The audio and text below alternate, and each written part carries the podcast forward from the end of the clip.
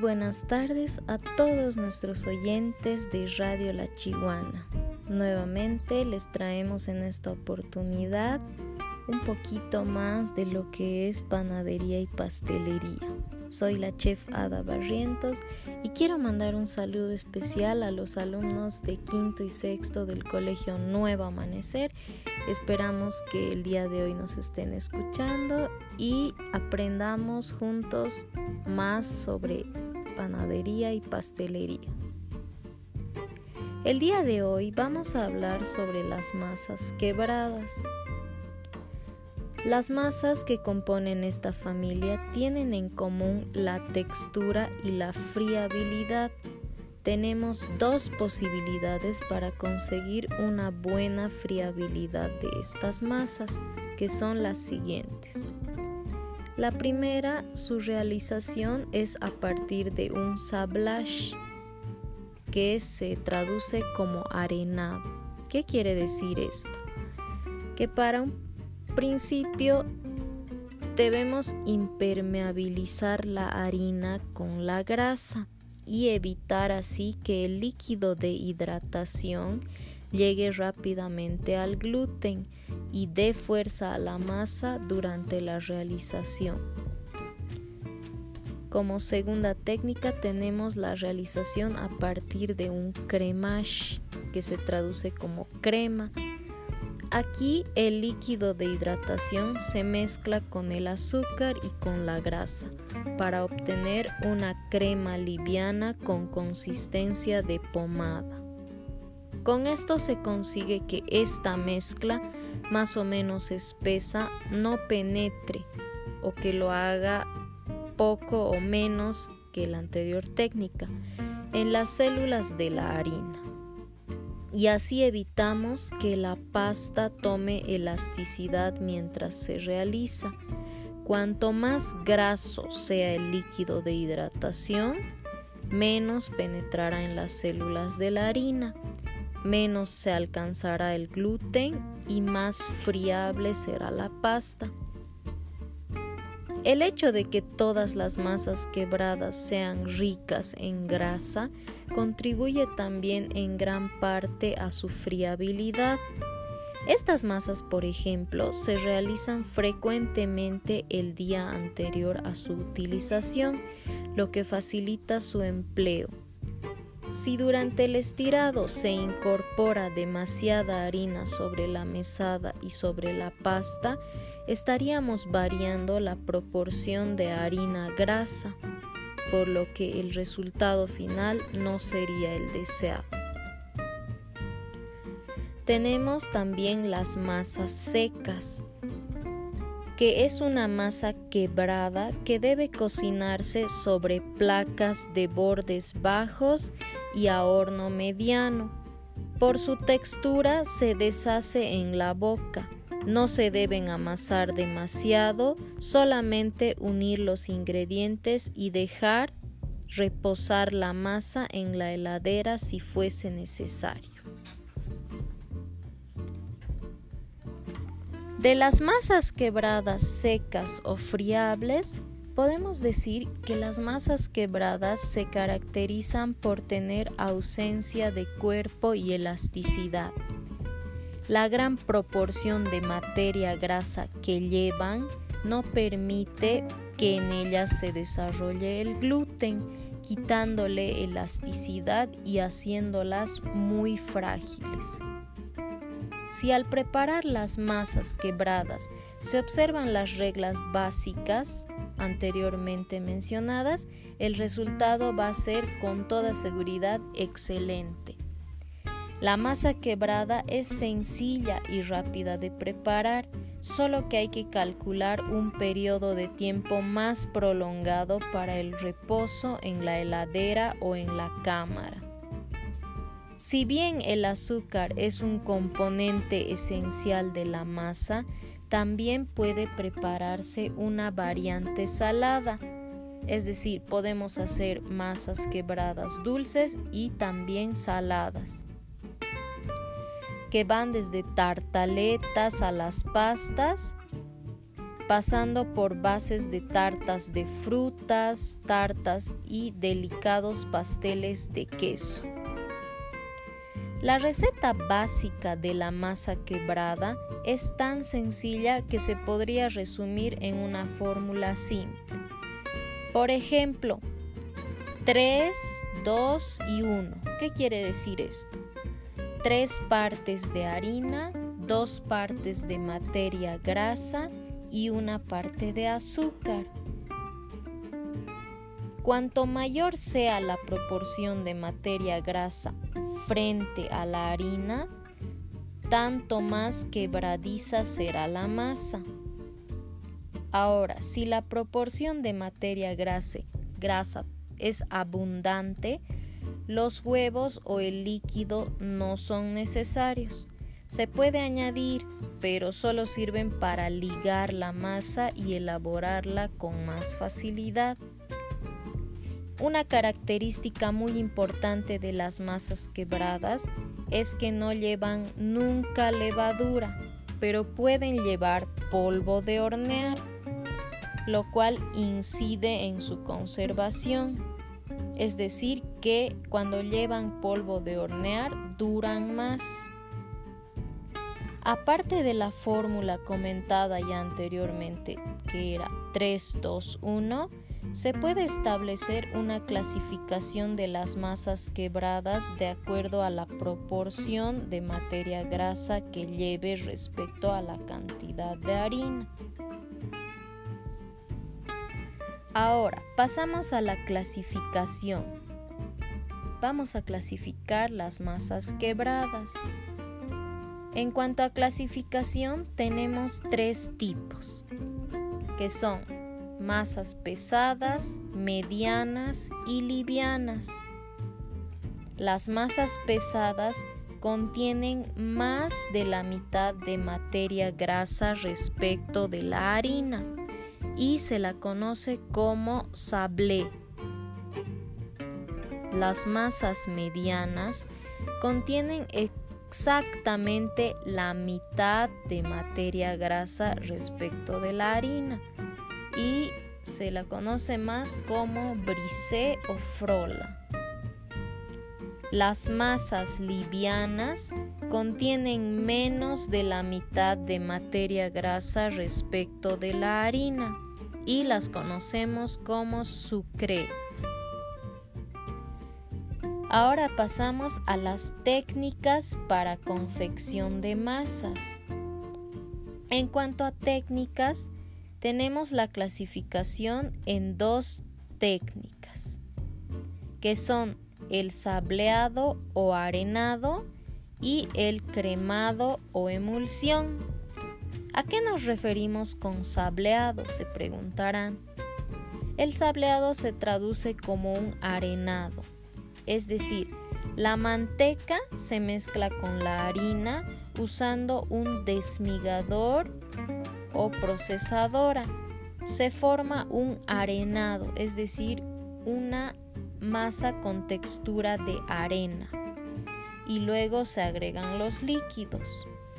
¿Cómo formamos el arenado? Tenemos que hacer como un tipo frotado de las, con las palmas de la mano que sería la harina con la mantequilla. Entonces agregamos la harina y la mantequilla en un recipiente y empezamos a hacer como un frotado hasta formar una textura de arena. Y luego agregamos los líquidos. Para el cremado o emulsión, se baten la manteca con el azúcar y los líquidos hasta lograr una crema. Se agrega la mitad de la harina y se bate hasta formar una crema nuevamente. Luego volcamos nuevamente el resto de la harina e integramos todo rápidamente. Esta técnica, a diferencia del arenado o sableado, consiste en hacer una crema, batiendo la manteca con el azúcar y los líquidos. Una nota muy importante es que estas dos técnicas se usan para cualquiera de las masas friables, pero el sableado podríamos decir que queda mejor para las masas neutras y el cremado queda mejor para aquellas que contengan azúcar entre sus ingredientes. La cocción de las masas. Este punto es muy importante, igual lo vamos a clasificar en dos cocciones. La primera a blanco o precocción, que consiste en poner en un horno precalentado a 180 grados centígrados por 10 minutos para darle un blanqueado a las masas que necesitan volver después de agregar un relleno con alto contenido de humedad. El segundo tipo de cocción es la completa que se cocina la masa en su totalidad entre los 160 grados centígrados a 180 grados centígrados. Se realiza este procedimiento para aquellos rellenos que no necesitan una cocción. Nota. Esta nota es muy importante. Si la masa se va a llevar a cabo en un horno tradicional, se pueden rellenar sin precocción. En un horno convector debemos blanquear la masa antes de colocar un relleno. En cuanto a la conservación de las masas quebradas crudas, también vamos a clasificarlo en dos formas, con polvo de hornear y sin polvo de hornear. Una masa friable con polvo de hornear puede durar dos a tres días en la heladera y dos meses en una cámara frigorífica. Y sin polvo de hornear dura siete días en la heladera y dos meses en el frigorífico. En cuanto a las características y reglas básicas, vamos a describir las siguientes. La manteca es la materia prima que más determina la calidad, tanto para la formación de sabor como para la consistencia tierna, arenosa, frágil de los productos. Las grasas deben ser firmes, pero eso sí, no deben ser duras y deben estar atemperadas frescas. Las grasas blandas y calientes se mezclan mal, separan aceite y las masas se vuelven quebradizas y difíciles de trabajar. Un punto muy importante es la cantidad de azúcar que determina mediante la caramelización el gusto, el dorado y la consistencia de la masa. El azúcar se debe disolver rápidamente en el líquido. Por ello se prefieren las clases de grano fino y fácilmente soluble. Frecuentemente azúcar impalpable en este caso. A las masas pesadas se las deja en reposo entre la preparación y el armado para que los cristales de azúcar se puedan disolver. La harina no debe ser tenaz, por eso se prefiere una harina floja, rica en almidón, es decir, pobre en gluten o bien puede reemplazarse una parte de harina por almidón de maíz o la maicena. El trabajo de la masa no debe prolongarse más allá de lo necesario. ¿Por qué? Porque de lo contrario le daremos a la pasta elasticidad que lo conocemos como el desarrollo del gluten ya mencionado anteriormente. Entonces, ¿qué quiere decir? Que estas masas no deben desarrollar el gluten para tener el efecto que queremos. Los huevos y especialmente las yemas en cantidades pequeñas son ventajosos para una mejor mezcla en el caso de una emulsión. En cuanto a la sal, favorece la coloración y realza el sabor. El frío corta la elasticidad de las masas. Es por eso que las llevamos a un ambiente frío y es preferible usarlas pasado un día de haberlas realizado. Si durante el estirado se incorpora demasiada harina sobre la mesa y sobre la pasta, estamos variando la proporción de harina-grasa, por lo que el resultado no sería el que deseamos.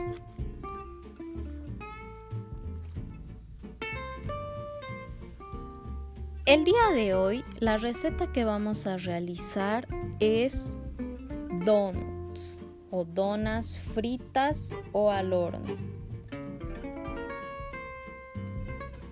En cuanto a los ingredientes tenemos medio kilo de harina, media taza de azúcar, un huevo, cuarta cucharilla de canela molida, 25 gramos de levadura, 50 gramos de manteca y leche tibia lo necesario. Para la preparación, como primer punto vamos a fermentar la levadura con un poco de agua tibia, una cucharilla de azúcar y un poco de harina. Dejamos leudar o espumear en un ambiente cálido. Luego pasamos a tamizar la harina junto con la canela. Hacemos una corona y añadimos en el centro el azúcar, mezclamos y colocamos la sal alrededor. En el mismo centro colocamos el huevo, la levadura ya leudada o espumeada y la manteca. Empezamos a mezclar intercalando con el agua poco a poco.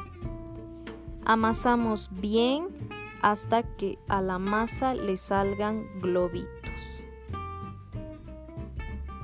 Tapamos la masa con plástico, film y dejamos leudar el doble de su volumen. Una vez que haya elevado, pasamos a desgasificar ligeramente la masa y pasamos a enharinar la mesa y ya podemos comenzar a uslerear la masa del grosor de aproximadamente un centímetro. Cortamos las donas usando molde o dos cortadores. Formamos nuestras donas y colocamos en placas enmantecadas. Cuando ya estén en las placas, dejamos que eleven su volumen y horneamos o freímos las donas. El horneado o freído depende del gusto de cada persona. Luego dejamos que enfríen las donas y las podemos decorar con ganache de chocolate o chocolate cobertura. Podemos usar chocolate blanco o chocolate oscuro. También podemos realizar el decorado con glass de azúcar impalpable. Y bueno, esta fue la receta del día y la clase de hoy. Espero que haya sido de su gusto, que lo realicen en casa y nos vemos la siguiente oportunidad. Hasta luego.